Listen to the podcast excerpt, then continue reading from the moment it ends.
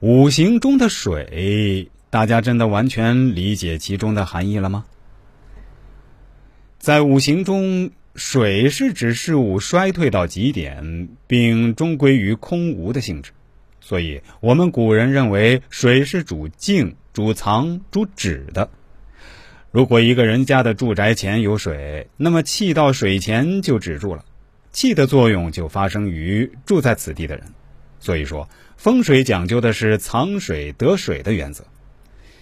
古代的富贵人家的宅院没有不符合风水理论的，住宅的选址、排列布局无不藏阴阳五行之理。外行走进去看看，嗯，有钱就完事儿了；内行进去看看，却有许多门道。现代建筑相当一部分也是考虑了风水因素的，尤其是江浙、广东等富庶之地。绝大部分住宅都有阴阳五行的考虑。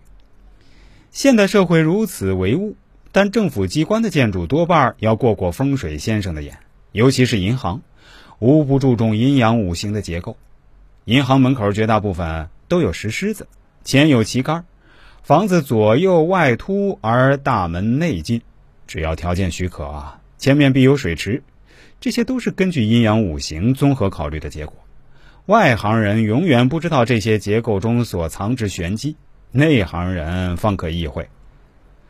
我驻地旁边有一条饮食街，生意很火爆，但其中一家大型餐馆，从我到这里的五六年，换了近十个老板，转让来转让去，没有一个做得起来。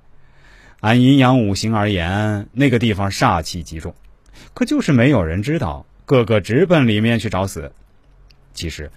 阴阳五行与你我的生活都是息息相关的。前些听朋友说，他家亲戚发生的一宗故意伤害案，一个女人因为情感纠纷杀伤情敌。原来，她年轻时与一个男孩谈过恋爱，后来俩人分手，各自结婚。再后来，男孩发达了，成了地方上的首屈一指的富豪，女孩生活不如意，以做小姐为生，过得潦倒不堪，于是非常想不通。